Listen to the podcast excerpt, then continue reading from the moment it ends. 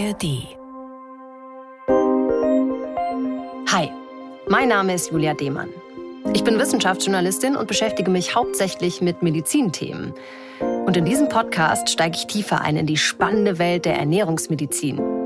Zusammen mit den NDR Ernährungsdocs aus dem bekannten Fernsehformat, mit bewegenden Patientengeschichten und mit ganz vielen Tipps für alle, die gesund und lecker essen wollen. Alle Folgen findet ihr in der ARD Audiothek. Und am Ende jeder Folge haben wir ein Rezept für euch. Heute unter anderem ein super schneller Petersiliensalat. Die Ernährungsdocs. Ein Podcast vom NDR. Das Nervigste sind eigentlich die Schmerzen, dass man ständig Medikamente nehmen muss und dass man anders ist als andere und viele Sachen nicht machen kann. Das hat Madeleine Ratz in der Fernsehsendung der Ernährungsdocs gesagt. Madeleine hat schon mit fünf Jahren Rheuma bekommen. Bei mir ist heute im Studio Ernährungsdoc Matthias Riedel. Hi Matthias. Hi. Matthias, du bist Ernährungsmediziner, Diabetologe und leitest das von dir gegründete Medikum Hamburg mit einer Schwerpunktpraxis Ernährungsmedizin. Matthias, als Kind schon Rheuma haben, das kommt doch super selten vor, oder? Leider nicht. Also in Deutschland gibt es schon 14.000 Kinder, das ist schon eine Zahl, die an dieser chronisch entzündlichen Erkrankung leiden. Medizinisch heißt das auch juvenile idiopathische Arthritis. Und dabei greift das Immunsystem die Gelenke an. Und das Wort idiopathisch bedeutet, man weiß es nicht genau warum. Puh, aber bevor wir jetzt mehr über Rheuma und äh, Madeleine Raths Geschichte reden, hast du wieder was zum Probieren mitgebracht. Frischen Ingwertee. Ja, genau. Früher mochte ich den eigentlich gar nicht so. Mittlerweile trinke ich ihn sehr gern. In, in diesem Tee, das ist hier schöner, frischer Ingwertee, sind mm. frische Scheiben. Du kannst sie natürlich auch reiben, dann sind sie noch ein bisschen kräftiger und schärfer. Hier, lass es dir mal schmecken. Mhm. Dankeschön. Ich nehme mir auch immer vor, das täglich zu trinken, bin dann aber zu faul. Das mache ich nur, wenn ich krank bin. Ja. Dann mache ich mir tatsächlich täglich eine Kanne Ingwertee. Ich gieße mir auch nochmal. Ich äh, reibe den tatsächlich auch. Für mich ist je schärfer, desto besser. Also das ja. muss man richtig merken im Hals. Okay, also wer so ein bisschen Magenprobleme oder Sodbrennen hat, der macht es dann lieber nicht so stark. Diese Variante, genau. Mhm. Also das ist jetzt, der ist glaube ich noch nicht so lang gezogen. Der schmeckt jetzt sehr mild, aber man schmeckt ja. den Ingwer schon ein bisschen. Ich mag das total gerne. Mhm. Da kann man sich langsam rantasten. Mein Tipp nochmal, wer meint, Ingwer nicht zu mögen, es ist ja ein wichtiges Gewürz auch in der indischen Küche, einfach mal rantasten, immer ein bisschen mehr ran. Wir gewöhnen uns da dran und äh, boah, schmeckt dann richtig gut. Mhm. Ingwer ist ein ganz anerkanntes Naturheilmittel. Also das ist immer das Beste, wenn wir Lebensmittel als Naturheilmittel auch verwenden. Was Besseres kann uns gar nicht passieren. Liegt daran, dass es sehr viele wertvolle ätherische Öle hat und die eignen sich ganz hervorragend bei entzündlichen Erkrankungen. Diese ätherischen Öle haben so exotische Namen wie Gingerol, Shogaol oder auch Borneol mhm. und die wirken nachgewiesenermaßen antientzündlich, schmerzlindernd und abschwellend. Naja, und das ist alles das, was wir bei Rheuma super gut gebrauchen können. Übrigens ähm, wirken sie auch gegen Übelkeit, auch das ist nachgewiesen. Also hat jetzt hier bei Rheuma nichts zu tun, aber ist ein richtig tolles Heilmittel. Und diesen Tee hast du auch Madeleine als Tipp gegeben und äh, über ihre Geschichte sprechen wir jetzt. Die Ernährungsdocs Akte. Madeleine war 13 Jahre alt, als sie Hilfe bei euch gesucht hat. Ihr Rheuma war super aggressiv, hat viele Gelenke attackiert, Kiefer, Schulter, Ellenbogen, Hände, Hüfte, Knie und Sprunggelenke.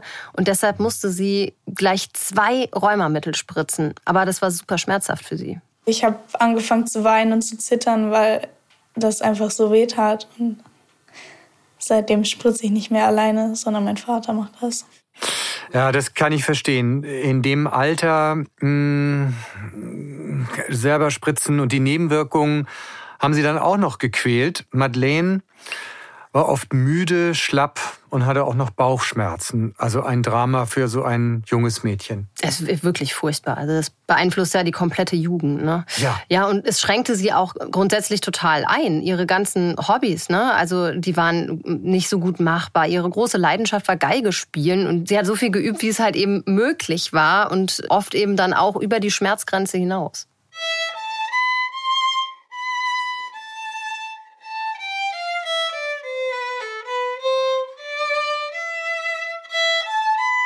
Also man vergisst halt den Alltag und kommt mal runter und ja, es ist einfach schön, so solche Musik zu machen, weil normalerweise kommt man ja nicht so auf Klassik. Ja, klingt total schön und man kann sich auch vorstellen, dass ihr das gut getan hat und Spaß gemacht hat. Aber Madeleine hatte Angst, das irgendwann noch einfach nicht mehr machen zu können. Meine Handgelenke fangen an zu knacken und weh zu tun. Und meine Finger werden halt langsamer. Und sie hat wegen des Rheumas sechs Therapietermine die Woche gehabt. Osteopathie, Physiotherapie, Ergotherapie, regelmäßig Arzttermine und dann natürlich noch Schule und eben ihre Hobbys. Also ihr Wochenplan war einfach total dicht. Ja, das ist einfach zu viel. Äh, wer eine chronische Krankheit wie Rheuma hat, der braucht auch Ruhepausen. Denn Stress fördert solche Entzündungen. Und eins ist nochmal wichtig zu sehen, die Ernährungstherapie gehört so wie wir es bei Madeleine gesehen haben, offenbar nicht zum Standard. Das muss man mal sagen. Alles Mögliche wird gemacht, aber an die Ernährung denkt man derzeit noch nicht in Deutschland. Ja, und auch die Ernährung kann ja Entzündungen fördern, das wissen wir ja mittlerweile. Und da kommt eben dann das Ernährungsprotokoll von Madeleine ins Spiel und äh, da hat sich gezeigt, dass Madeleine zu viel Brot isst und zu wenig Gemüse. Genau. Morgens, mittags und in der Schule gab es oft Brot und dann auch noch helles. Und auch in den Nudeln im Flammkuchenteig oder Kuchen war Weißmehl. Und Weißmehlprodukte und Zucker sind eine super entzündungsfördernde Mischung. Und, das gilt auch für Schweinefleisch. Und bei Rheuma gibt es ein entscheidendes Ziel bei der Ernährungstherapie. Die Entzündung der Erkrankung zu hemmen, und zwar ganz gezielt durch antientzündliche Lebensmittel. Und da war noch viel Spielraum bei Madeleine. Ja, deshalb kam ja zum Beispiel dann auch der Tipp, dass Madeleine morgens statt äh, Brot eben Porridge essen sollte aus Hafer, Dinkel mit Obst und Chiasamen. Und das Rezept, das findet ihr natürlich in unseren Show Notes. Ja, in diesem Rezept sind Leinöl, Leinsamen und Chiasamen und die enthalten viele Omega-3-Fettsäuren und die sind sehr, sehr antientzündlich wirksam. Mhm. Bei Omega-3-Fettsäuren ist es wichtig zu verstehen, dass es da zwei entscheidende Gruppen gibt. Es gibt einmal die Alpha-Linolensäure, die ist essentiell. Das heißt, unser Körper braucht diese Fettsäure von außen. Er kann sie nicht selber herstellen und wir sind darauf angewiesen, sie über die Nahrung zu uns zu nehmen. Alpha-Linolensäure ist in pflanzlichen Lebensmitteln enthalten, besonders eben in Leinsamen, Leinöl, Walnüssen, natürlich auch Walnussöl, aber auch in Hanf oder Rapsöl.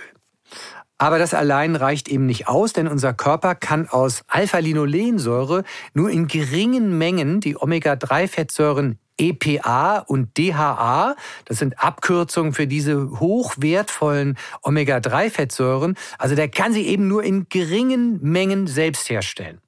Deshalb müssen wir sie zuführen. Mhm. Besonders reichlich sind die in fetten Kaltwassermeeresfischen enthalten, wie Lachs, Hering, Makrele, Sardelle oder auch Fischölen, aber auch in bestimmten Mikroalgen, wie zum Beispiel Spirulina, und die werden für Algenöl verwendet. Interessant und witzig dabei ist übrigens, dass die Fische die eben auch von den Algen herbekommen und die brauchen diese Omega-3-Fettsäuren als Frostschutz. Und deshalb kälter die Umgebung so eines Fisches ist, desto mehr enthält er davon. Ach, das ist ja interessant. Wobei ich persönlich, glaube ich, den, äh, den, so eine Makrele vorziehen würde. Ja, jeder Vor, so seinen äh, Lieblingsfisch, ne? Genau. Äh, also lieber eine, eine Makrele als äh, eine Alge sozusagen. Aber das waren jetzt ja ganz schön viele ähm, Fachbegriffe und Abkürzungen. Ähm, wenn ihr das zu den guten Fetten mit den vielen Abkürzungen nochmal genauer nachlesen wollt, ne? wir verlinken euch einen Artikel in den Show Notes. Und wir hatten ja auch schon öfter mal in anderen Folgen erwähnt, wer es vielleicht noch nicht gehört hat, Öle und viel Omega-3-Fettsäuren, die sind super empfindlich, oder? Ja, das ist total wichtig. Gute Öle sind mega sensibel. Viele Leute kaufen eben schon teure Öle, aber dann lassen sie sie irgendwie neben dem Ofen stehen oder in der Sonne oder sie sind in hellen Gläsern verpackt und das ruiniert diese Omega-3-Fettsäuren. Öle mit Omega-3-Fettsäuren müssen kühl im Kühlschrank stehen und am besten dunkel. Also im Verpackungskarton. Also da darf auf keinen Fall die Sonne drauf scheinen. Denn Omega-3-Fettsäuren sind extrem lichtempfindlich und werden leicht ranzig.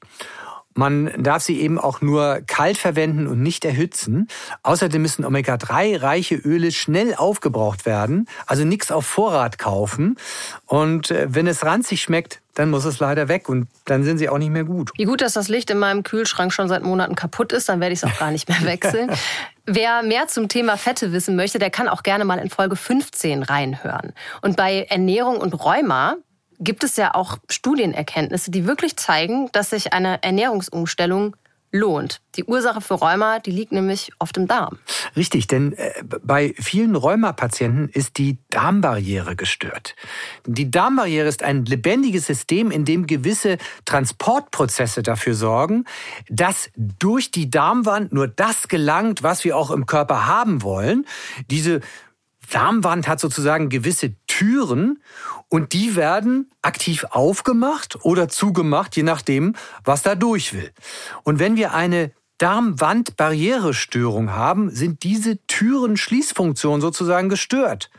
Da sind dann bestimmte Türen auf und da kommen Substanzen durch, vielleicht Gifte oder auch Bakterien, die dann im Körper sind und wenn das passiert, können Bakterien eben in der Darmwand, im Körperinneren bestimmte Immunprozesse auslösen. So. Sie können aber auch zum Beispiel zu den Gelenken gelangen. Und diese Immunprozesse, die können fehlgeleitet aktiv bei uns im Körper zur Entzündung führen. Puh, also ähm, klingt ganz schön komplex und ziemlich fies, muss ich sagen. Und da spielt die Ernährung ja einfach eine wichtige Rolle. Denn eure Strategie ist, die Gelenkentzündung über den Darm bzw. eben das Mikrobiom zu behandeln. Genau, denn dieses Darmmikrobiom, das ist die Truppe, die dafür sorgt, dass diese Darmbarriere richtig funktioniert. Muss sich das so vorstellen, dass diese Darmbakterien Substanzen produzieren, die die Schleimhaut braucht, um gesund zu bleiben.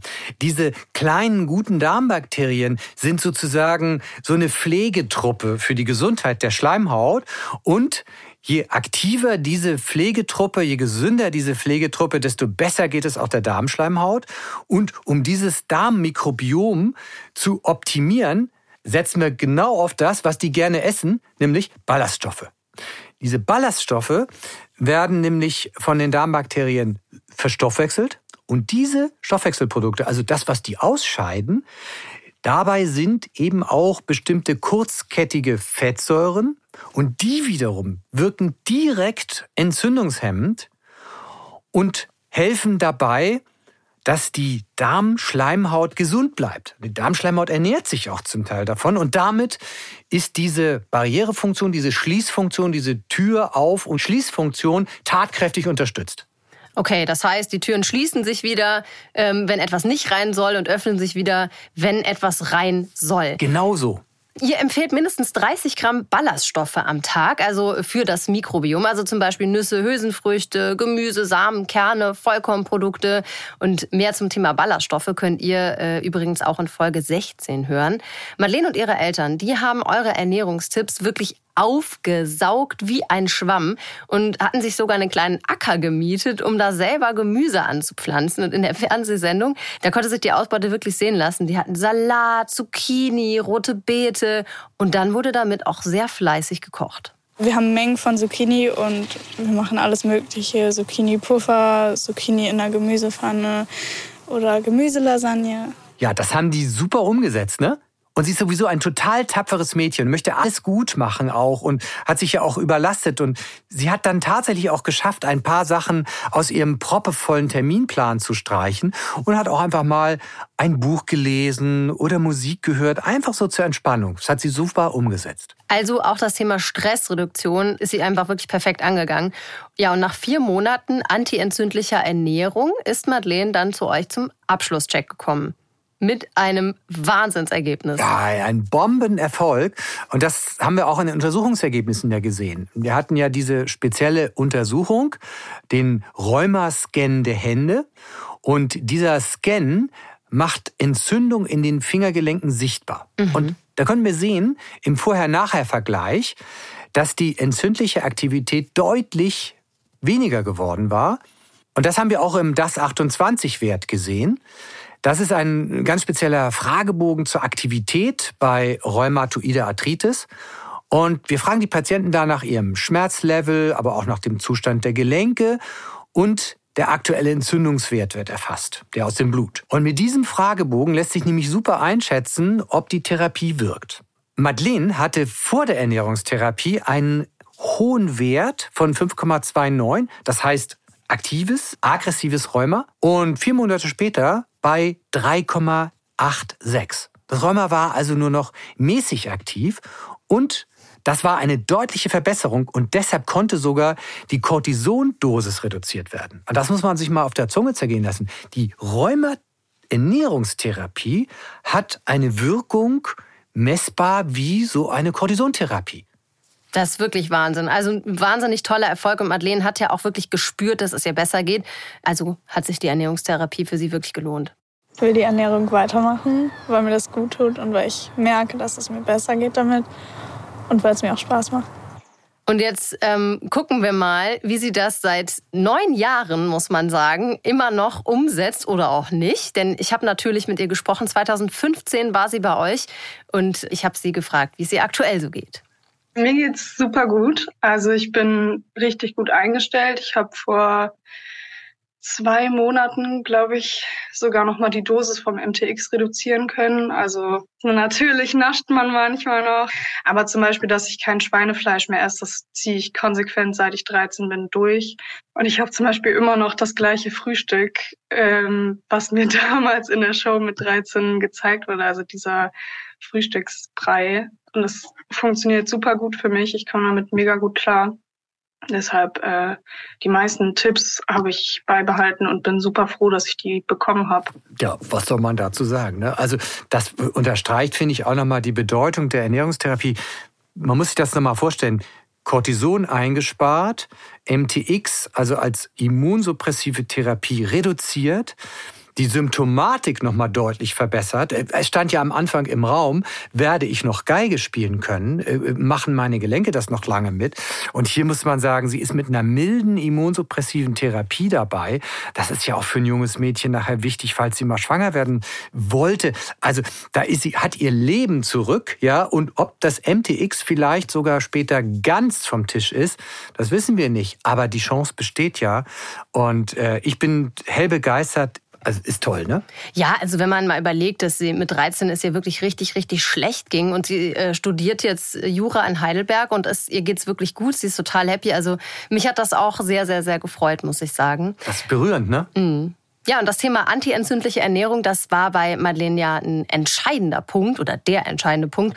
Und da steigen wir jetzt mal ausführlicher ein. Das Ernährungsdocs Wissen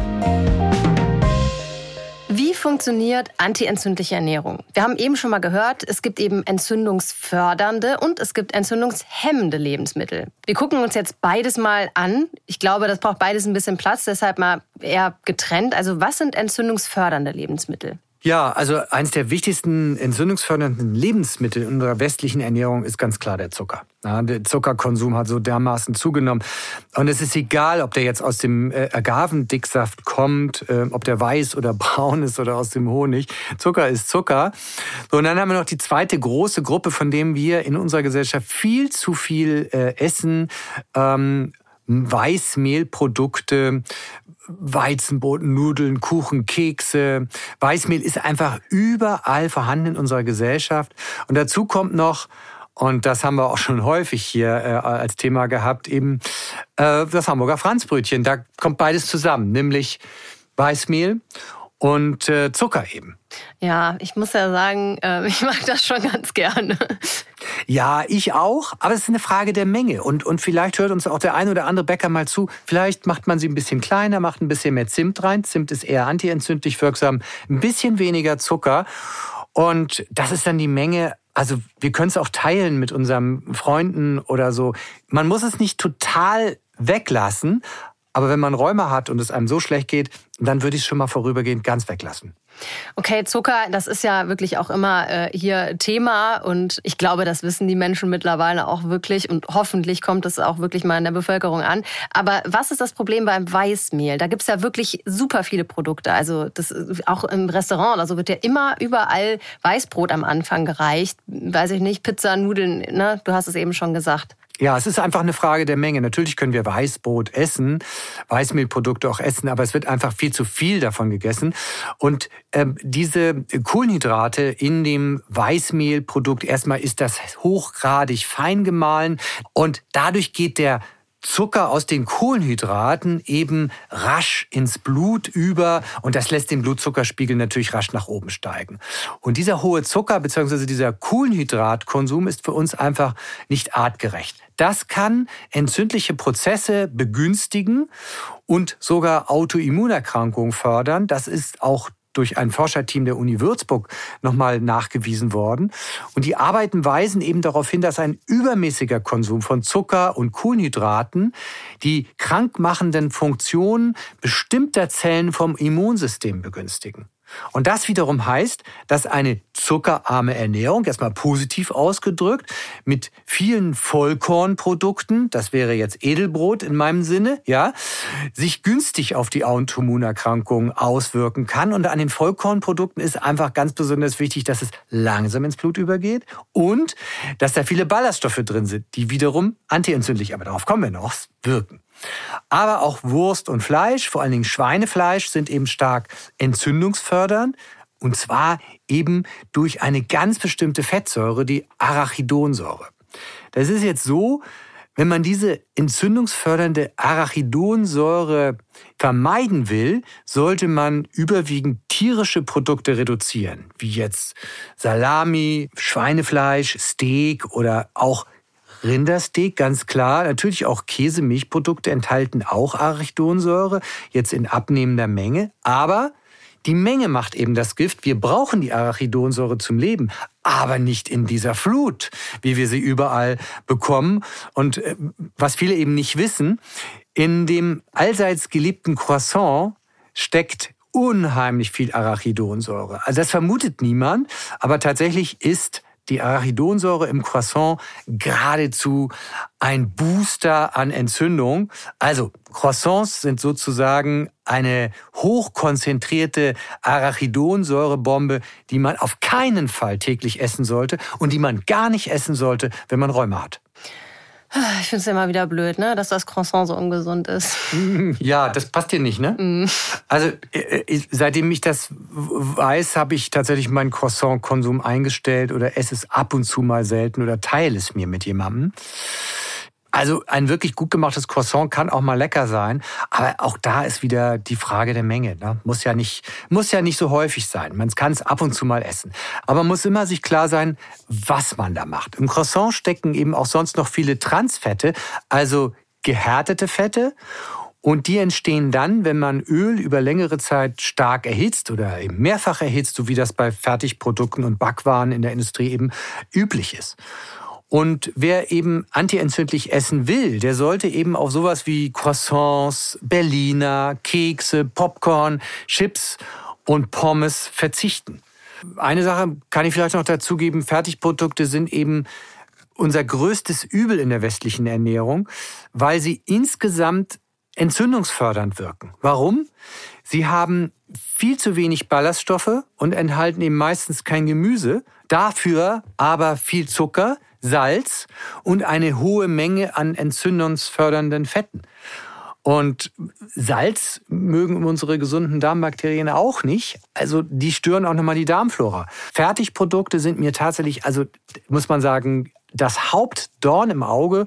Und wir haben aus Studien auch die Hinweise, dass je mehr Fertigprodukte man isst, das Krebsrisiko steigt und das Risiko für Herz-Kreislauf-Erkrankungen. Also noch ein Grund, das Zeug zu reduzieren. Aber genau, du sagtest jetzt gerade reduzieren. Muss man komplett darauf verzichten? Oder kann man sagen, wenn man sich sonst gesund ernährt, einmal die Woche oder einmal im Monat, äh, kann es dann auch mal die schnelle TK-Pizza zwischendurch sein, wenn man halt da nicht so viel Zeit hat oder so? Ja, also gerade die TK-Pizza, ich esse sowas grundsätzlich nicht, auch weil sie mir gar nicht schmeckt und weil ich weiß, was drin ist.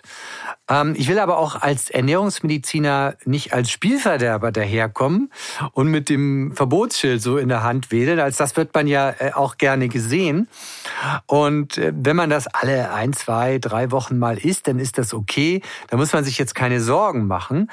Aber man kann natürlich auch darauf achten, dass die übrige Ernährung mit der richtigen Gemüse- und Ballaststoffmenge optimal gestaltet ist. Und dann ist das eben nicht so schädlich. Aber Eins muss man sagen, in der Studie Global Burden of Disease hat man festgestellt, dass 11 Millionen Menschen weltweit durch solche hochprozessierten Nahrungsmittel eben eher sterben. Das ist wirklich, also das ist echt der Wahnsinn. Also das heißt, ich muss jetzt die Bratwurst und das helle Weizenbrötchen nicht komplett weglassen, aber ich muss eben wirklich darauf achten, dass ich es nicht so oft esse und dass ich das am besten dann ähm, mit was Gesundem, mit Gemüse, Salat vielleicht auch kombiniere? So ist das, klar. Das mache ich ja auch. Es ist ja nicht so, dass ich nie Fertigprodukte esse oder hochverarbeitetes oder auch mal Wurst esse. Das tue ich schon. Aber wir müssen einfach die, die Menge drastisch reduzieren. Wir unterscheiden ja äh, bei Fertigprodukten eben ganz klar nach dem Verarbeitungsgrad. Je höher verarbeitet ein Produkt ist, desto ungünstiger. Das wäre jetzt zum Beispiel eine Tiefkühlpizza, die ist sehr hoch verarbeitet. Brötchen ist dann nur gering verarbeitet, aber je mehr Chemie da reinkommt, dann ist so ein Kuchen oder eine Backware aus der Industrie eben da noch schon wieder hoch verarbeitet. Und das sollten wir dann doch schon eher verbannen. Muss aber auch sagen, zum Beispiel ist Eiscreme mit Emulgatoren und Aroma auch ein hochverarbeitetes Produkt. Und bestimmte Schokoladenarten mit Aroma auch ein hochverarbeitetes Produkt. Und deshalb zählt sehr viel mehr als hochverarbeitet, als viele denken. Man muss immer gucken, ist da Chemie drin? Dann eher weglassen und zur chemiefreieren Variante wechseln. Es gibt eben Lebensmittel, die sind wirklich sehr, sehr stark verarbeitet. Kann man ja auch so ein bisschen davon abhängig machen oder daran sehen, was äh, hinten drauf steht. Wenn da sehr, sehr viele Sachen draufstehen, vor allem wenn man die nicht aussprechen kann, dann sollte man vielleicht besser die Finger davon lassen. Genau. Der bundesdeutsche Durchschnitt bekommt seine Kalorien, seine Energie zu 50 Prozent aus hochverarbeiteten Fertigprodukten. Das heißt, da ist enorm Einsparpotenzial. Das heißt, wenn man nur ein bisschen reduziert und langsam reduziert und von diesem Berg runterkommt, dann hat man schon viel erreicht. Ich glaube, das können auch unsere Hörerinnen und Hörer ein bisschen beruhigend finden. Also, dass man da jetzt nicht alles verteufeln muss, sondern dass man da einfach so seinen Weg finden kann, wie man sich etwas gesünder ernähren kann. Und ähm, ich sage aus eigener Erfahrung, je mehr man das macht, desto ähm, einfacher geht das auch tatsächlich. Ja, es ist ein neues Bewusstsein. Ja. Richtig. Es geht langsam, aber stetig in die richtige Richtung. Ja, und äh, gesundes Essen kann durchaus auch sehr gut schmecken. Jetzt haben wir ja ganz viel über diese entzündungsfördernden Lebensmittel gesprochen. Und äh, jetzt kommen wir mal zu den entzündungshemmenden. Wie viel sollten wir davon essen? Also entzündungshemmend ist die gesamte Klasse der pflanzlichen Lebensmittel. Und da steht an erster Stelle 400, 500 Gramm Gemüse am Tag sollten es schon sein. Das äh, muss man sich, glaube ich, noch mal auf der Zunge zergehen lassen. Das ist ein halbes Kilo. Das finde ich ist schon ganz schön viel und ich glaube, das schaffen viele Menschen nicht, oder? Nö, genau, das schafft fast keiner. Äh, Schnitt liegt so zwischen 100 und wenn die Leute mal gut sind 200 Gramm. Das ist der Schnitt so. Ne? Ähm, aber da zählt dann eben auch alles andere mit rein. Man kann da auch Nüsse mit reinrechnen, Pilze, Kräuter. Die zählen dann mit auch dazu. Und Gemüse ist halt der einzige Bereich in unserer Ernährung Ernährung, für den es keine maximale Aufnahmemenge gibt. Also Gemüse hat man dann genug gegessen, wenn man pappsatt ist, weil Gemüse ist halt viel Volumen und Volumen macht uns satt. Wobei man jetzt, glaube ich, dann nicht äh, 200 Gramm Nüsse essen sollte, um satt zu werden. Das hat dann ja doch schon ziemlich viele Kalorien, oder?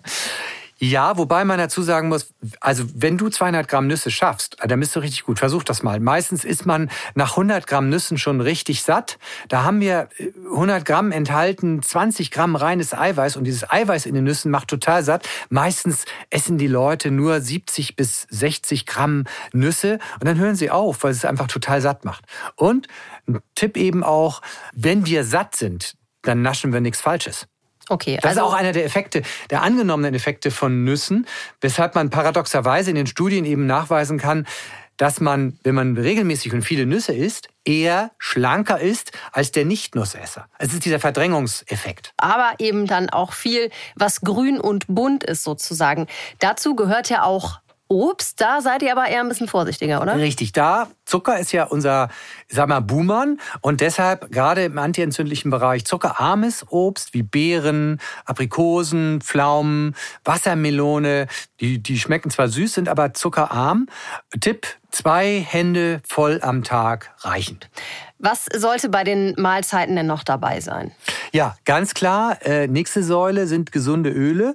Olivenöl beispielsweise, Leinöl, Hanföl, Algenöl und zweimal die Woche ein bisschen Fisch. Denn diese Fischöle sind die einzige tierische Ölkomponente, die bei uns gesund und antientzündlich wirkt. Alle anderen tierischen Öle sind halt reich an entzündungsfördernder Arachidonsäure. Zwar enthält Fisch auch Arachidonsäure, aber dieser positive Fischölanteil, der überwiegt einfach in der Gesamtwirkung. Und nicht zu vergessen, die gesamte Breite an Gewürzen und Kräutern, die sind auch antientzündlich.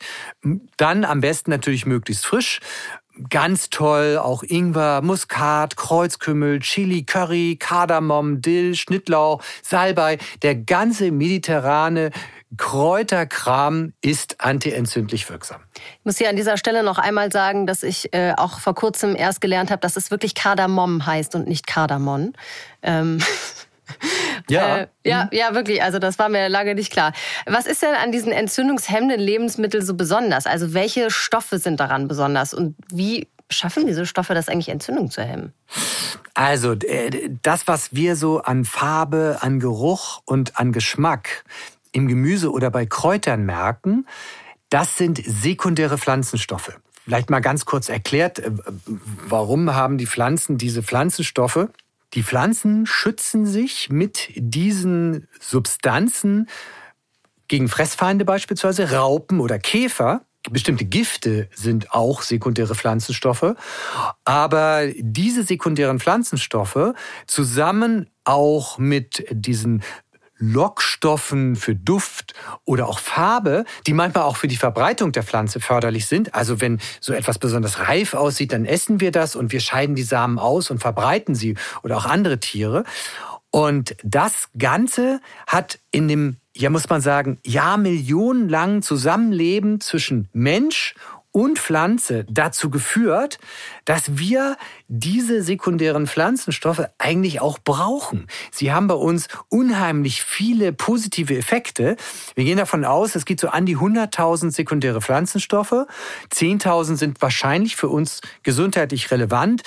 Und das sind wahnsinnig große Zahl, die man noch nicht ganz erforscht hat. Nur einen kleinen Teil haben wir davon erst erforscht. Aber alles trifft zusammen, zum Beispiel auch im Knoblauch, also eine der bestuntersuchten pflanzlichen Heilmittel. Und ich glaube, jeder kennt diese sekundären Pflanzenstoffe am Knoblauch. Man riecht das ja. Mhm. Die wirken antientzündlich. Ja, das ist auch bei den roten Zwiebeln so. Das sind ja auch Lauchgewächse, genau wie der Knoblauch. Und die roten Zwiebeln haben diesen roten Farbstoff. Das können wir auch dann sehen. Ja, also auch Farben. Das ist das Anthocyan. Das ist diese Farbe. Und die hat bei uns auch positive Effekte und schützt unsere Zellen im Körper vor Schäden. Und bei Brokkoli, das wissen vielleicht auch schon viele, ist es zum Beispiel der sekundäre Pflanzenstoff, das Senfölglykosid. Und da ist die Forschung schon dicht dran, weil dieses Senföl kann gegen Krebs wirken, also krebsvorbeugend wissen. Und Deshalb untersucht man das auch schon intensiv, auch bei den äh, Krebsforschern, ob man das eventuell sogar auch zur Krebsbekämpfung und nicht nur zur Krebsvorbeugung anwenden kann. Und da man nicht so genau weiß, welche sekundären Pflanzenstoffe nun wo drin ist, das, da muss man dann schon Spezialist sein, empfehle ich, esst bunt, vielgestaltig, nicht immer nur die drei Lieblingsgemüse des Deutschen, das sind dann Zwiebeln, Karotten und Tomaten, nicht immer diesen Einheitsbrei, sondern von allem was. Und dann kann man sicher sein, wenn man 500 Gramm buntes Zeug gegessen hat, dann hat man eine tolle Mischung antientzündlichen Gemüse im Bauch. Ja, und wenn man das alles weiß, dann sind 500 Gramm, glaube ich, auch relativ schnell erreicht. Ja, ne, Nüsse dazu und Kräuter. Und vielleicht startet man einfach morgens schon mal mit einer Tomate dazu oder ein bisschen Gurke. Äh, oder In meinem Porridge möchte ich die jetzt nicht drin haben. Nein, okay. Also dann musst du die abends dann noch nachholen. Wobei, was man, glaube ich, ganz gut im Porridge essen kann, ist Möhre, weil die auch so ein bisschen süßlich schmeckt. Mhm. Aber ja, also äh, auf jeden Fall gute Tipps. Nüsse kann man auf jeden Fall ins Porridge machen. Genau. Äh, oder man isst eben morgens was Herzhaftes mit genau. Tomate. Genau. Antientzündliche Ernährung, die kann bei Rheuma helfen. Das haben wir heute jetzt schon besprochen. Aber bei welchen Erkrankungen kann denn diese antientzündliche Ernährung noch helfen? Bei allen entzündlichen Erkrankungen, bei dem der Körper mit der Regulierung von Entzündungsaktivität nicht klarkommt. Also Entzündung ist ja erstmal was Gutes, weil der Körper kämpft gegen was und er versucht es dann zu reparieren. Aber wenn das Ganze überschießend funktioniert. Und das kennen wir zum Beispiel bei chronischen Nasennebenhöhlenentzündungen, die sich einfach nicht bessern wollen. Oder bei wiederkehrenden Blasenentzündungen oder auch bei Darmentzündungen. Aber alle Erkrankungen, die mit irgendeiner chronischen Entzündung einhergehen, aber auch die rheumatische Erkrankung Schuppenflechte beispielsweise, Neurodermitis, Typ-2-Diabetes ist auch in seinen Auswirkungen durch viele Entzündungsprozesse mit bedingt. Aber auch die Entzündung des Zahnfleisches, die Parodontitis, ist auch eine überschießende Entzündung. Oder auch bei der Arthrose, da gibt es ein beschädigtes Gelenk und der Körper reagiert auf diese Beschädigung mit einer inadäquaten Entzündung und die tut uns weh. Also, antientzündliche Ernährung ist für viele chronische Entzündungen gut und kann da lindern und heilend wirken, aber antientzündliche Ernährung lässt uns auch langsamer altern und deshalb ist das für uns alle gut um gesund zu werden oder auch um gesund zu bleiben. Und unsere Mission ist ja, dass gesunde Ernährung auch schmecken muss, sonst zieht man das Ganze ja nicht durch. Und deshalb kommen wir jetzt mal zum praktischen Teil. Das Ernährungsdocs Rezept. Ja, ich habe hier heute in meinem Korb ein antientzündliches Rezept für einen Petersiliensalat mit Hirse mitgebracht.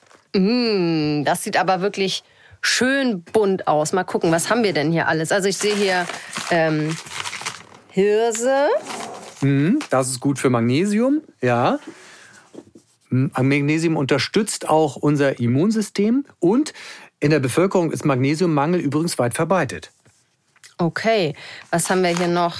Ähm, Pistazienkerne, mmh, sehr lecker. Na, da haben wir Ballaststoffe, die auch antientzündlich wirken. Walnusskerne, Kreuzkümmel, Kumin. Ja, ein Klassiker in der antientzündlichen Ernährung.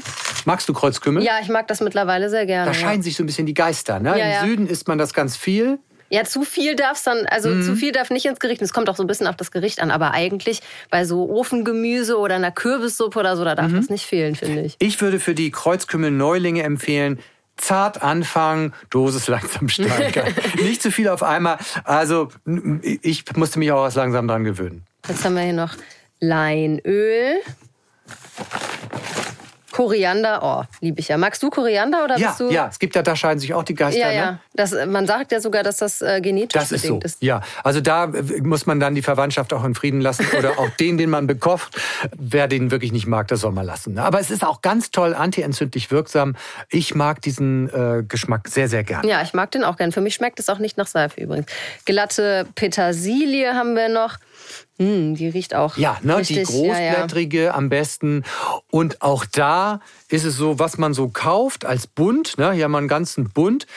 Und äh, in Deutschland macht man das ja häufig so, dann man so ein bisschen Blättchen und Mm. streut es zum Garnieren drauf. Nein, wir benutzen das sozusagen quasi als Gemüse. Salat, als Mm. Gemüse, als Salat. Der ganze Bund muss dabei draufgehen in das Gericht rein. Ja, wir haben ja auch hier einen Petersiliensalat. Da reichen zwei, Richtig. drei Blättchen nicht. Genau. Ne? Den Knoblauch, den hast du eben schon erwähnt, der ist hier auch mit dabei. Das finde ich super. Wie, kommt da rein? Bestimmt mehrere Zehen, Also oder? ich würde immer sagen, äh, je mehr, desto besser. da muss man so ein bisschen gucken, äh, ob die, für den man kocht oder die mitessen, das auch so ertragen. Ich mache immer gern viel rein, zwei, drei, zehn, muss man gucken, sich langsam rantasten. Ja, wenn es alle essen, dann riecht man es ja auch nicht mehr so. Ne? Genau. Und Tomaten natürlich. Und eine ähm, Bio-Zitrone. Genau. Hm. Ja, also ja, sieht richtig gut aus. alle diese Zutaten bewirken bei uns eine antientzündliche Wirkung und das wollen wir jetzt mal machen. Ja, wie, wie zaubert man daraus denn Salat? Ja, also du kochst die Hirse kurz auf und lässt sie dann abkühlen. In der Zeit kannst du Petersilie, Knoblauch und Pistazien fein hacken. Das dauert nicht lange und die Tomaten in kleine Würfelchen schneiden. und dann geht es schon ans Dressing. Also das ist wirklich einfach. Dafür Zitrone reiben, Zitronenschale, das ist ja auch dieser, ach, dieser köstliche aromatische Duft in der Zitrone, der ist ja auch in der Schale drin. Und wir reiben diese Schale ab. Wichtig ist aber Bio-Zitrone und da stecken unheimlich viele Ballaststoffe, das Pektin, und das wirkt auch nochmal zusätzlich antientzündlich und macht einen super Geschmack. Also, Zitronenabrieb da rein und ähm, ja, dann kommen noch Leinöl, Olivenöl und ähm, Gewürze dazu.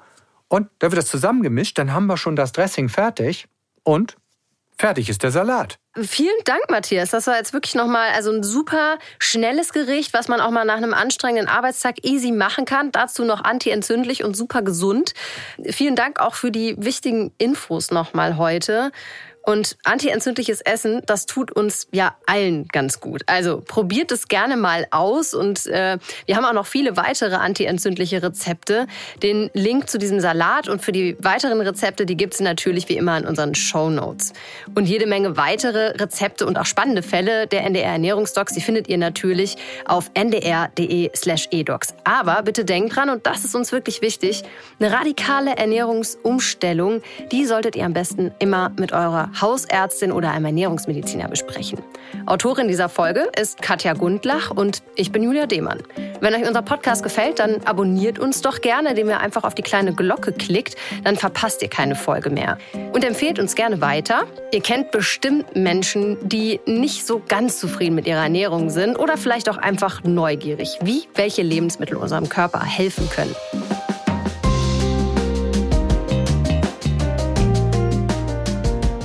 Und nicht so ganz zufrieden sind ja auch einige Leute in ihrer Beziehung. Und da habe ich noch einen super spannenden Podcast-Tipp für euch in der ARD Audiothek. Die Paartherapie von meinen KollegInnen von NDR 2. Da geht es um echte Paare mit echten Problemen in echten Therapiesitzungen. Eifersucht, zu wenig Sex, Fremdgehen, das und andere Beziehungsprobleme, die wir wohl alle irgendwie kennen, besprechen die Paare mit dem Hamburger Therapeuten Erik Hegemann. Und der Podcast begleitet sie dabei. Da können alle was für ihre eigene Beziehung mitnehmen. Hört unbedingt mal rein, es lohnt sich. Und den Link zum Podcast findet ihr natürlich auch in unseren Show Notes. Wir hören uns in zwei Wochen wieder, wenn ihr mögt. Jetzt macht's gut, bleibt gesund und lasst es euch schmecken. Die Ernährungsdocs, ein Podcast vom NDR.